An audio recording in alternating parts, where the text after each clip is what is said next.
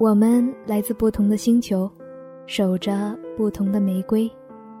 如果你来到我的世界，请一定要留下些什么。你听到的不仅是我本身，还有我存在过的二十年的光阴。我翻过的书，我看过的电影，我去过的城市，还有我为数不多的爱情。我的矛盾与疯狂堆叠成了我单薄而温暖的青春。我是维安，这里是我的个人电台。我想和你一起倾听最好的时光。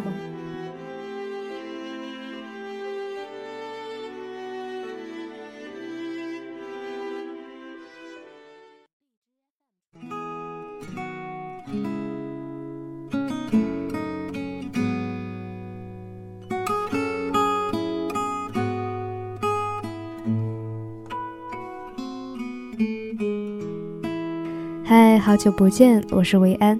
首先，维安在这里祝大家新年快乐，万事如意。嗯，那么在这样一个假期呢，维安有空在家多录一些节目。维安呢最近有一点感冒，所以鼻音可能有点重。嗯，首先在这里和大家说明，请大家多谅解一下。今天呢要带来的这篇文章是之前在公众号发过的。题目叫做“你不要去学坏，你可以不太乖”。一段音乐过后，让我分享给你。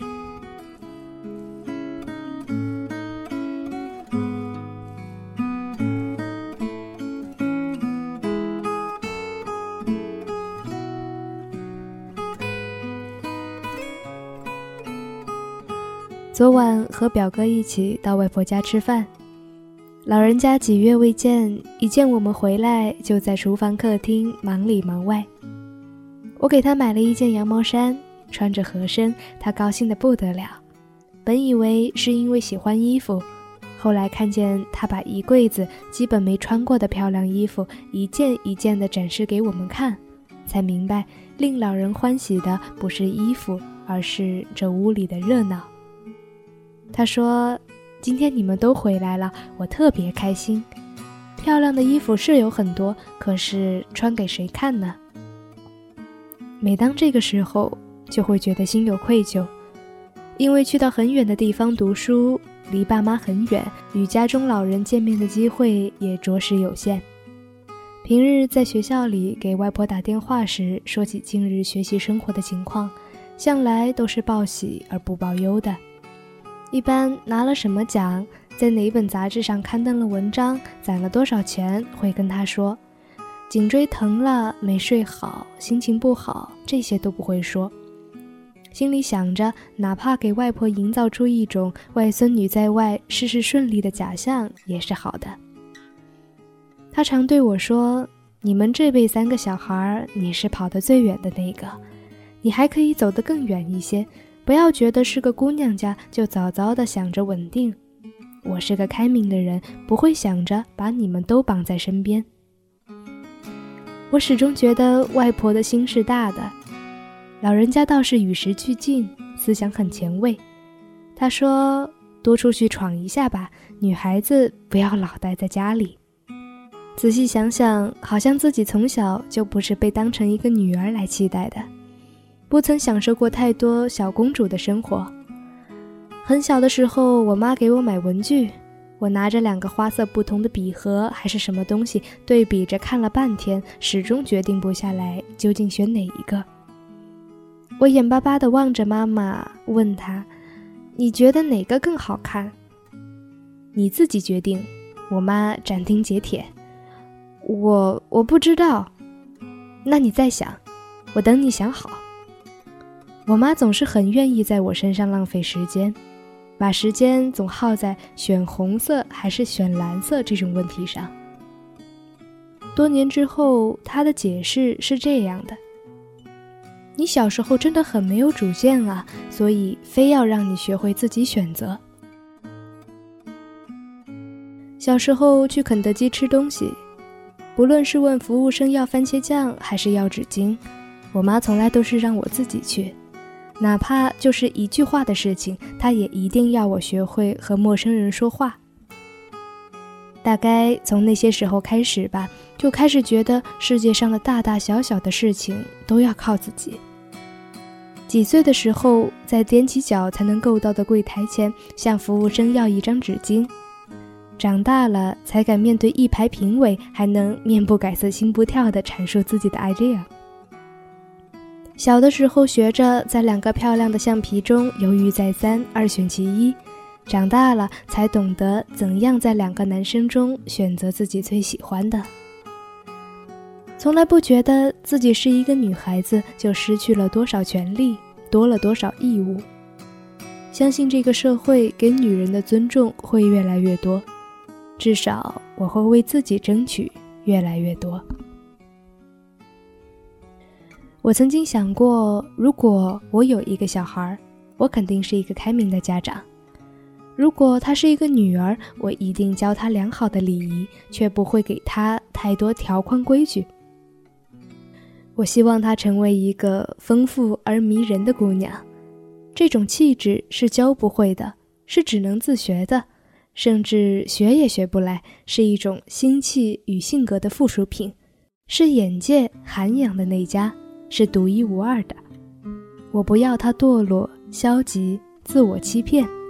我也不希望他无趣、随波逐流、媚俗而廉价，对这个世界唯命是从。他是如此的珍贵而可爱，他值得所有美好的人或者事物。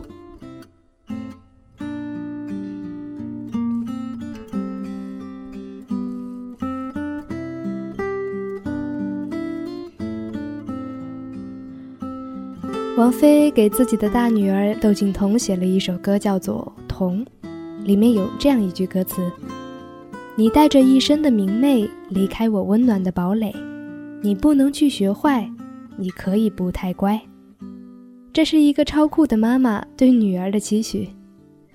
事实证明，十几二十年后，这个在音乐圈中被期待的女孩自在的生长，并没有辜负妈妈对她的期待。于是，这个世界上有一种高冷的温柔，叫做窦靖童。其实我并没有听过很多王菲的歌，却意外的钟情于窦靖童的声音，反复的听了很多很多遍。他俩都很酷，虽说血缘总是一脉相承，但那种酷终究是不一样的。这个二十岁的女孩在乐坛的期待中长大。不论是发型、取向还是家庭，都是人们喜欢谈论的话题。因为她是天后的女儿，是一个标准的星二代，她的名气都是天生的，她仿佛是被预先塑造好的形象。但是她变得越来越红，并不源于她是谁的女儿，带着谁的光环，她本身的才气和气质就足以支撑所拥有的一切。她不是王菲二点零。也不是窦唯二点零，更不是王菲窦唯的 mix 版本，她就是她自己。看过一段窦靖童的采访，礼貌、谦虚又不失想法，对于音乐的灵气与生俱来，后天又多加打磨。他抽烟、纹身，把头发染成各种各样的颜色，却没有如外界预想的那般冷而带刺。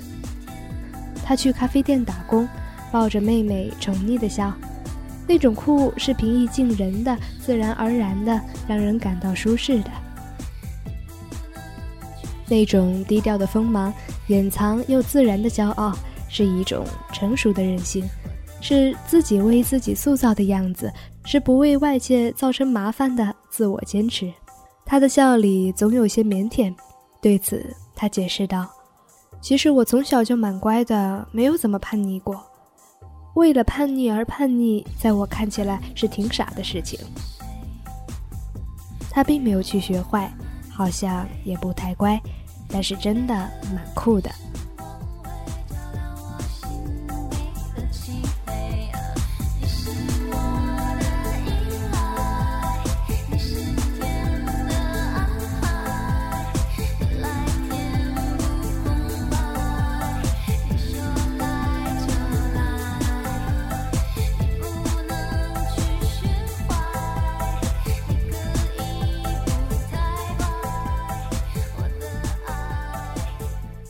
曾经有一个读者给我留言，他说：“我以前就是那种抽烟喝酒又打架的女孩，有过很多很多个自以为酷的男朋友。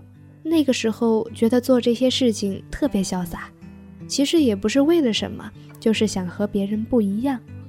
现在看起来果然蛮幼稚的。”他说：“我喜欢现在的这个自己，不追求表面上的酷。”真正的酷应该在内心。大二了，我把头发的颜色染回来，戒了烟，也不怎么去酒吧，不再和社会青年混在一起。有时候和同学早早的起床，去图书馆看书，背背单词。错过的那些单纯的学习时光，终于补了回来。我现在才明白，酷是一种自觉和妥帖，是一种内在的稳固。以前我总觉得乖是一个褒义词，是优秀女孩标配的气质。后来才发现，传统意义上的乖，至于这个时代，其实是有些落伍的。这个乖不是单纯的听父母的话，听长辈的话，不是说要急于在一个社会呈现出虚假繁荣的事态就扑上去，顺着大多数人的意，满足大多数人所谓的正确。关于铁饭碗里的安稳，关于金钱至上的社交关系，关于一份稳定却不够爱的爱情，关于有些勉强得过且过的日常生活。其实，在家里听爸妈的话，在外面只听自己的话，两者之间并不相互妨碍。现在的女孩子应该学着长成她们自己想要的样子，是独立的。思路清晰的，甚至有那么一点点小野心暴露其中。他们是有主见的，是幽默而爽朗的，是富有创造力的，是不屑于学坏的，是不太乖的。他们是能享受得起最好的，也是能够承担得了最坏的。这些话写在我二十岁的最后一天，送给我，也送给所有亲爱的你们。